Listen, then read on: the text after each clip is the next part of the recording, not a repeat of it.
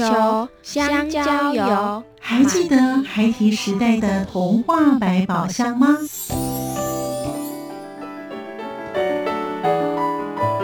我是桂文雅，世界是一本美丽的书。我是曹俊彦，从小就喜欢画画。我的人生我是王淑芬。当全世界都在下雨，泥泞不堪，全世界。我是王家珍，持续不断，好好的写。我是林世仁，创作儿童文学，让我找到自己生命中的阳光，可以探寻到生命中充满不可思议的兴奋。现在就跟着徐凡，我们一起施展魔法，回到时光隧道里，一起去挖掘笔尖上孩提的奇幻之旅吧！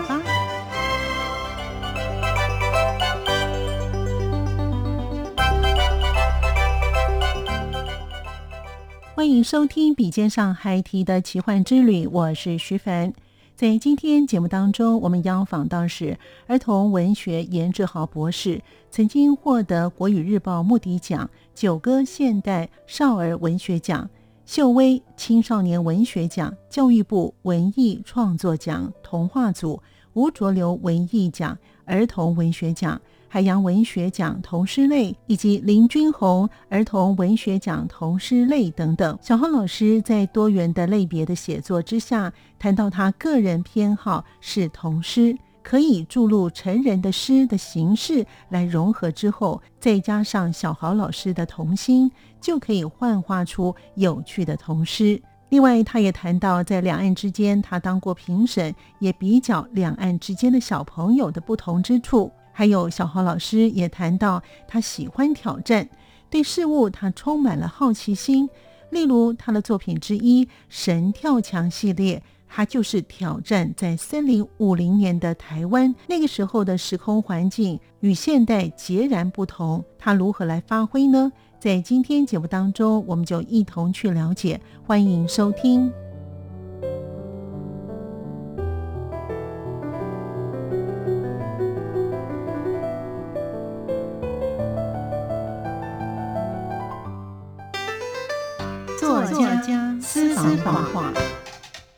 是言志好。我觉得写儿童文学的人，他要有一个特质，他需要有一颗对这个世界很好奇的、很干净的心。第二个，我觉得他要有满满的童心。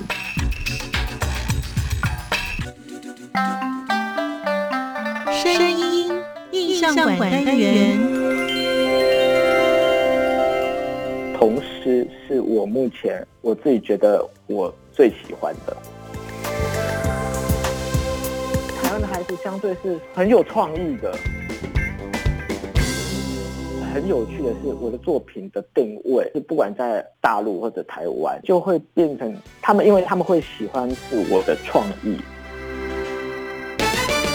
就那个世界是我重新打造的，一砖一瓦都是我自己要打造。我进入那个世界里面，我觉得就是我很喜欢挑战。对我而言，我没有什么叫没有灵感的，我满满的灵感。我要去告诉大家，成人文学跟儿童文学的美学真的有点不同。第二个，我也找出了，其实也在帮我自己找厘清一些美学观，让辅助我的创作。另外一种也是可以让有从事儿童文学创作的人来去分享我所观察到的现象，大概就是这样子。嗯。所以刚好呢，老师自己大学念的是外文哈，你可以参考很多国外的一些儿童文学的一些文献哈，所以相得益彰，才可以写这种这个主题哦。其实我刚看你的资料的时候，我觉得哎，你这两个主题很特别，所以难怪可以念完硕士跟博士哈。所以老师呢，除了有绘本，还有儿童诗歌之外呢，还有少年小说以及长篇的小说。其实所有的儿童类别的，你大概都全部都有过了，而且呢，你的文类真的比较多元哦。那老师，您自己本身呢，有没有特别喜欢的类别呢？为什么呢？我自己应该是这么说，有时候你会看，就这个主题或怎么样，就很适合是好诗歌，或这个主题很适合绘本，或这个主题你要用小说才会到位。就有时候因为创作嘛，因为我就是一个很爱玩的人，嗯。我觉得有时候我想开开吉普车，可是我有时候好想开赛车哦，可是我有时候也想坐公车啊，就是，所以我就是以一个这样的状态去写这个文类，嗯对对对，而且我每嗯当写这个这个文类，嗯。我都可以在这个文类学习到哎一些东西，然后又到另外一个文类去做发展。嗯对，我觉得这个是很有趣，因为所以就是这些，因为这些文类都有它特别的形制，也就是它的格式嘛。那其实后来你创作这个文类，会在这个文类，因为在这个格式的限制之下，嗯你反而会激发出，哎，会学习到另外一个技能。嗯，然后这个技能是或许在你在别的文类你可以放进去，让它更棒。然后我要说的是，其实我很童诗是我目前我自己觉得我最喜欢的。哦可是我的童诗到目前应该应该会出版的，以后应该会有童诗集，因为我自己是写成人是写成人师长家的，嗯嗯对，所以我希望童诗应该有的面貌不只是现在童诗该有的样子。想把成人的元素嗯。放进去，可是是用我的自己的对同志的美学，嗯。然后柔合之后，再加上我的童心，嗯所幻化出来这个很有趣的一个我的同事。这个大概就是属于儿童文学作家严志豪他专有的同事类别，大概别人也没有办法学得来，而且是独一无二的、哦。所以呢，童诗对于老师来说呢，您个人自己本身比较喜欢哦。其实刚才我们讲了这么多的类别啊，要表示你本身都会写，因为有些儿童文学作家他比较长项在长篇或是中篇小说，或者是呢在比较短篇的小说，对于绘本或者是童诗。对他们来讲呢，其实他们是没办法写的。可是老师呢，都全部都可以包办了。所以您对自己本身对于童诗类是特别有感觉。那之后你有没有想过，哎，也许你可能会出类似的童诗，或者是有哪些的元素在我们的生活当中？你有没有想说把那些东西也拉进来，在童诗里面，将来可以给一些小朋友做一些这个欣赏呢？会会，嗯，而且应该有跟出版社有默契了，应该会出版。对对对对哇对，太好了，我们很期待哈。好，谢谢你。所以老师，其实我们刚才前面一开始有提到说呢，在两岸呢，你有一些作品跟一些研讨会啊。那您个人认为啊，因为你本身的在这方面的接触还蛮多的哦，你个人认为在台湾跟对岸的小朋友在阅读的种类呢，有没有异同之处呢？老师，差距非常大。哦，差距很大，怎么样的打法呢？我第一次看到像说大陆那边孩子在读的东西，我真的吓到了。哦，他们读些什么呢？像说他们其实他们可能小二、小三已经在读我们小五、小六的东西了，哦就是一一国语课本，嗯所以他们的语言训练是很大量、是很扎实的。那台湾之前都会听很多的，就是包括创作者或出版社或者好多的家长在那说啊，天哪，我们的台湾的孩子怎么办啊？人家因为他们人很多嘛，他们很多的那种那要种教育是，对对，是很斯巴达的，就是很你必须得更强更强。他们求的是一个我要比别人更厉害，所以就是那你就可以想象他们的教育会是什么样子。嗯。那台湾反而这几年是转而是比较创意、比较人文的。可是我后来慢慢慢慢在两边慢慢开始有在跟对岸慢慢有接触之后，我发现哇，尤其他们我会吓到，就是我看他们的那个小朋友作文，我看到我就吓到了，因为就是那个名言佳句那种十连发，或者哇这个天啊，这个根本跟我们国中跟高中写的文笔啊几乎一样了，我就我有点吓到。可是你看了十篇之后，然后就觉得好厉害。可是你当你看了一百篇、看了一千篇的时候，嗯因为有机会刚好可以去当他们的评审哦，我就发现哇，他们其实很都是背来的，哦，所以他们是一种落入一个比较制式。嗯，反而台湾的的孩子，我虽然错字很多，然后句法不连贯，又可是台湾的孩子相对是很有创意的，哦。所以两岸的分裂就出来了，它优劣。哦。啊，大陆的那一种哇，句子更优美到不行，那各种文词的精准度，还有用词量，还有就是各方面都是表现的非常的好。嗯，可是他在与思考、思想或创意这部分就不及得台湾，嗯。所以就是我觉得各有不一样的优劣。大陆那一边，我觉得很有趣的是，我的作品的定位嗯。就是不管在大陆或者台湾，嗯。就会变成他们因为他们会喜欢是我的创意创新，没错，他觉得跟其他的儿童文学作品比较不一样，没错，嗯，对，所以就是在如果在这两边，我觉得哎，他们对于我的作品的风格的态度，好像都是比较是以这样的评价为主。是，的确哦，老师的作品真的是非常的有创意，而且非常的多元哦。而且我们刚才也说到，老师写作的方式很特别，它的架构呢有穿越古今，而且呢，老师的本子里面有包含了教育、环保其他的方式哦。所以当时小豪老师为什么像想以这种穿梭古今的？这种的写法来写作呢？您当时有这种想法，是希望呈现给孩子们什么样的一个观念呢？小豪老师，因为穿越古今，我应该。我反而好像比较少穿越古今，我比较像是像 Harry Potter，他创造了一个第二世界，像我的神跳墙，我就创立了一个，我们就那个世界是我重新打造的，一砖一瓦都是我自己要打造，我进入那个世界里面，我觉得就是我很喜欢挑战。嗯，那我觉得这个很好，因为其实很辛苦，非常辛苦，因为是每一个房子，因为你到了我自己三零五零的台湾，那三零五零会是怎么样？它的房子长什么样？我就好像是要那个建筑师，他的房子是用了什么设备，穿什么树，就一砖一砖打去思考，然后去把它打造。哦，很累，可是我觉得还蛮好玩的，所以我是基于是因为我觉得我很喜欢想象，嗯，想象中的想象，我觉得很有趣。提到这个想象啊，哈，我很好奇，老师，你平常怎么来捕捉你的灵感呢？怎么来储存你这些灵感呢？老师，我觉得，因为很多作家会，他们会说灵感，可是对我而言，嗯，我没有什么叫没有灵感的，我满满的灵感，真的。那我对我只是觉得说，很多是就是我可能有接了不一样的天线，嗯，还有第二个，我的灵感。绝对绝对绝对根植我的生活，我真的觉得，因为我对每一个东西都充满了好奇，生活每一个东西，我的生活灵感，这些生活就是我的材料。我很认真是在过生活，而且说实在，我比较多愁善感一点。嗯，那很多一些小小的事就会把我感动的要死，或怎么样？我举个例子，对啊，就是说，像很多，例如。我我喜欢看看篮球，或者或一些棒球类比赛嘛，嗯嗯，啊，或者是看我们中华队的的队员去看这国际比赛，嗯，我每次看到那种被情绪波动，哇，就就会一直哭，啊，或者看到一一件小事情，或者一个路上好一个，例如他的孩子，嗯，推着年年迈的爸爸，嗯，去外面运动，嗯。然后阳光照下来，哇！我觉得感动的哭到不行，我就觉得怎么会那么美？就是我会很容易被一些，还有看阳光，就是洒到那个树，然后树这样子被风摇动，然后闪烁之美丽，我可以在那，哇！我的心又会被悸动起来。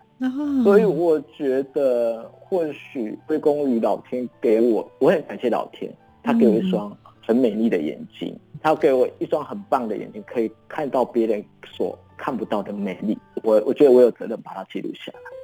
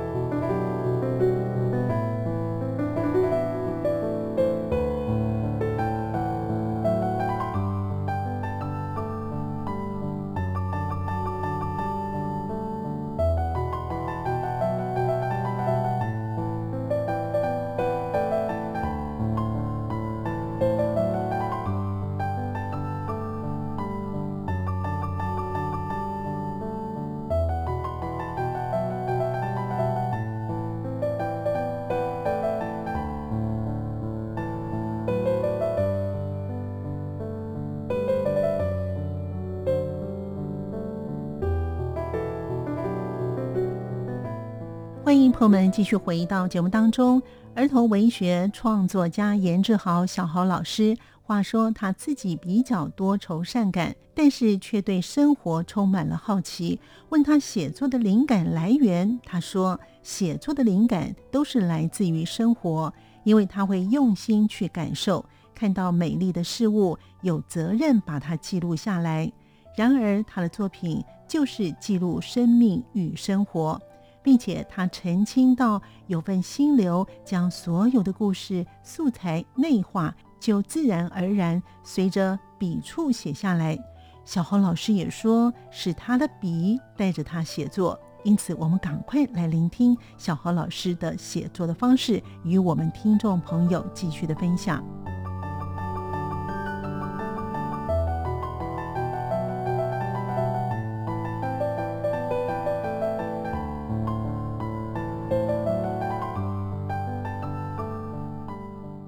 我的灵感绝对绝对根植我的生活。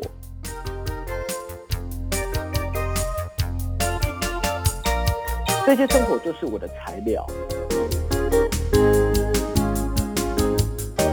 我很感谢老天，他给我一双很美丽的眼睛，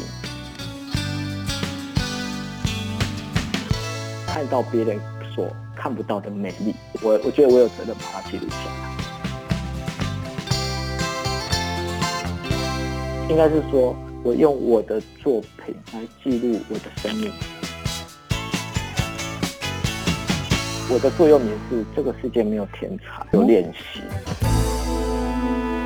我想也就是因为这样子，老师呢感情非常的丰富，而且呢有一双呢非常敏锐的眼睛，都储存在你的脑袋瓜。那你会把它写下来吗？还是就记在脑子里面，就满满的灵感，想写的东西有这边抓一点，那边抓一点，就跟你的脑子里面跟那个《红楼梦》一样，有很多的抽屉，可以这个拿一点，那个拿一点，就变成你的故事了。我不这么做，可是我会去记录我的心情，就有时候我会把它记录下来，因为我讨厌我自己把。它变成一个很自私的一个组合材料的一个工作，嗯。我是希望我还是我会都会问我自己，我要回归到我自己最朋友的那一种感觉。我觉得我是靠 feel 在写的，我一定很妙，就是我一定要那沉浸到，就是有那个一种心流出来，那我觉得感觉对了，嗯，所有东西它会自己出来，因为我都内化他们，他们会自己跑出来组合，然后去展现出他们该有的样子。而不是我刻意去拼凑，因为拼凑出来你会看见到那个裂缝，会拼凑感。对于我自己本身，我我觉得这个好像就有点刻意。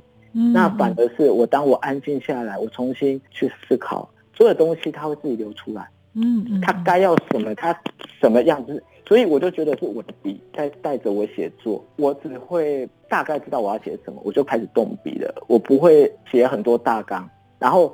他会怎么走？会随着我每天的心情跟生活带领我走。可是他的终极目标会是在那里，我知道。而就会在于你无意识跟有意识之间的互相，就好像灵魂之间，你自己与你灵魂的一些互动。所以写作其实很妙。它不是，它是一种对于你自己灵魂的更为了解。那老师天生就是个作家了。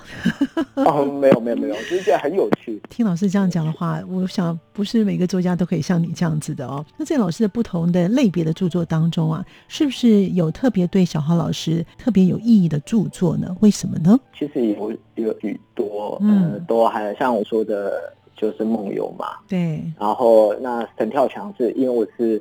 除了刚说我在大家庭长大，对我同时也是在庙里面长大的，所以遇到很多我也无法解释的一一些东西跟现象经历。对对，所以我我就透过神跳墙去诠释神的世界。嗯，那像说，呃，例如一个傻大梦想体，呃，那个是一个哥哥欺负弟弟，然后他弟弟是个笨蛋。嗯，因为这个我不是说刚才，因为我不是说我们后来就分家了嘛。对。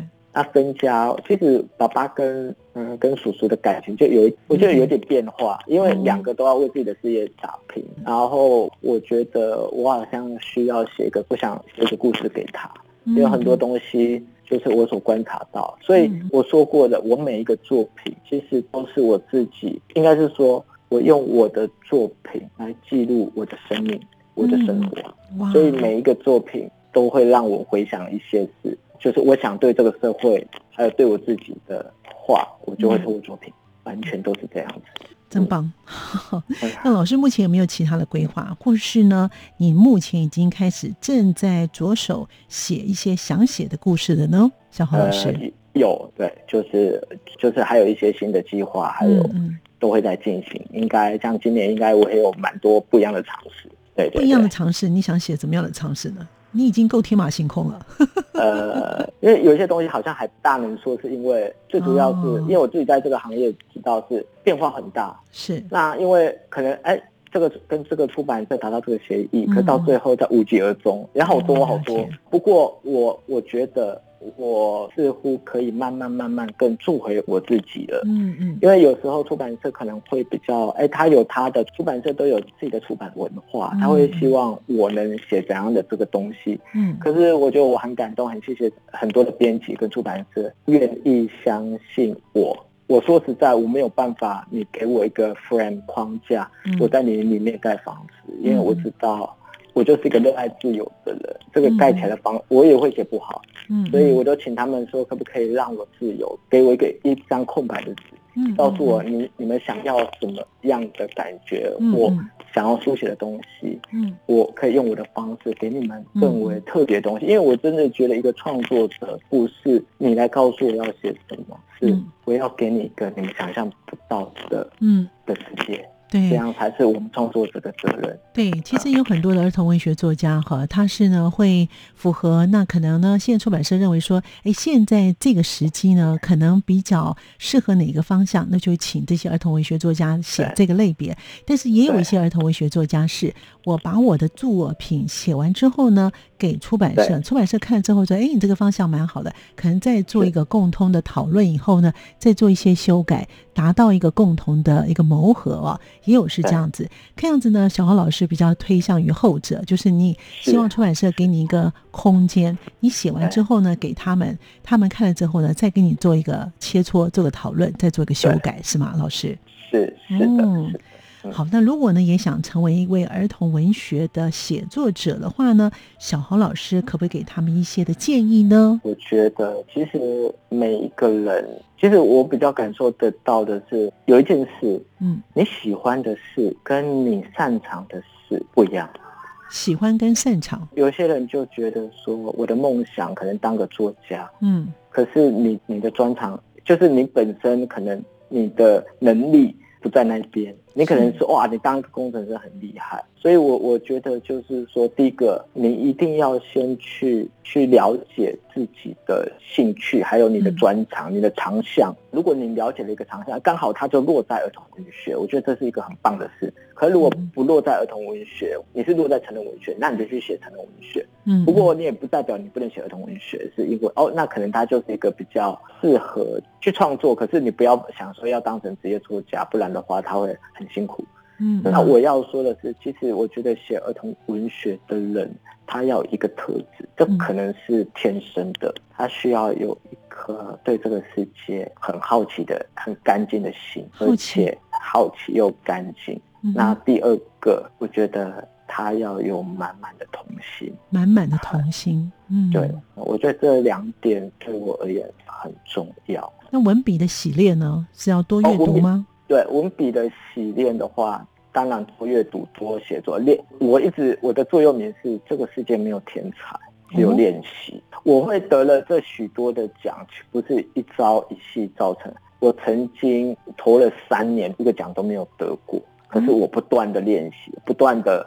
我找了，我去研究研究，因为我根本不懂什么是儿童文学，我去研究儿童文学是什么，然后我去做了很多的仿作，去做了看了好多的书，写了好多的秘籍，我的笔记本一本接一本。虽然我一年什么奖都没有得，可是我我的写作的量是很大。可是当这个过程练习过后，你慢慢越来越熟悉了，文笔也越来越好了，我几乎就是反正你只要一投，你就这样。那个奖就会是你的，所以真的是我觉得任何的行业，虽虽然他有天分，刚才我说的那个天分的不同，可是我觉得就是说，你如果我没有天分，还是可以透过不断的练习，那不断的练习才是让你成长最快的方式，没有捷径，没有捷径。其实呢，我们这样子访谈之后啊，我真觉得小豪老师啊，他在写作上面有他自己的想法，有他自己的才华哈。而且呢，我们上次在聊天的时候呢，小豪老师有告诉我说呢，你蛮欣赏的一位的儿童文学的作家呢是哲野老师啊。为什么你会特别欣赏哲野老师呢？为什么呢？我觉得他就是一个我刚才所谓的天分型的，因为 对，因为我们可以透过不断的努力跟那个可以到达大家一样的水平，可是你要再上去，那真的就必须要点天分的。我觉得我很喜欢哲野老师的作品，是因为。我觉得他有满满的童心，然后他的作品很干净，然后很有童趣。因为这个东西是有时候真的是学不来，模仿不来的。对啊，而且他的各方面的，不管创作技巧、他的思想，还有他的点子，我不知道是我不知道别人怎么想。呃，对于我自己，我非常喜欢他的作品。其实我觉得小何老师的作品的想象力跟他有一点点雷同，只是方式诠释跟表现出来是不太一样的哦。呃，因为我也很喜欢他的这样 对，或许有点关系。对我们今天非常呢感谢呢儿童文学作家严志豪老师呢跟我们听众朋友分享他的创作的过程呢。我真觉得呢能够拿到儿文所的硕士、博士呢真的不容易，硕士其实蛮多的，拿到博士真的不容易哦，尤其在儿童文学这个领域当中也。祝福小姚老师呢，在今年呢，你要出的这个作品呢，都能够顺顺利的，让我们的一般的读者或是小读者呢，都可以看得到哦。也非常感谢我们听众朋友的收听，我们下次见了，拜拜，拜拜，谢谢你们。小胖虎，呜呼，霹雳虎，我们是中央广播无敌苏虎，台湾之一，财福春，伏虎报道，庆新年。大家好，我是旅游作家 Danny 温世凯。过年期间，哎，不要乱跑哦，在家里面听我们央广的节目，一边动手做料理，也是非常悠闲惬意哦。你现在收听的是来自台湾的声音，RTI 中央广播电台。中央广播电台祝您虎虎生风，气势如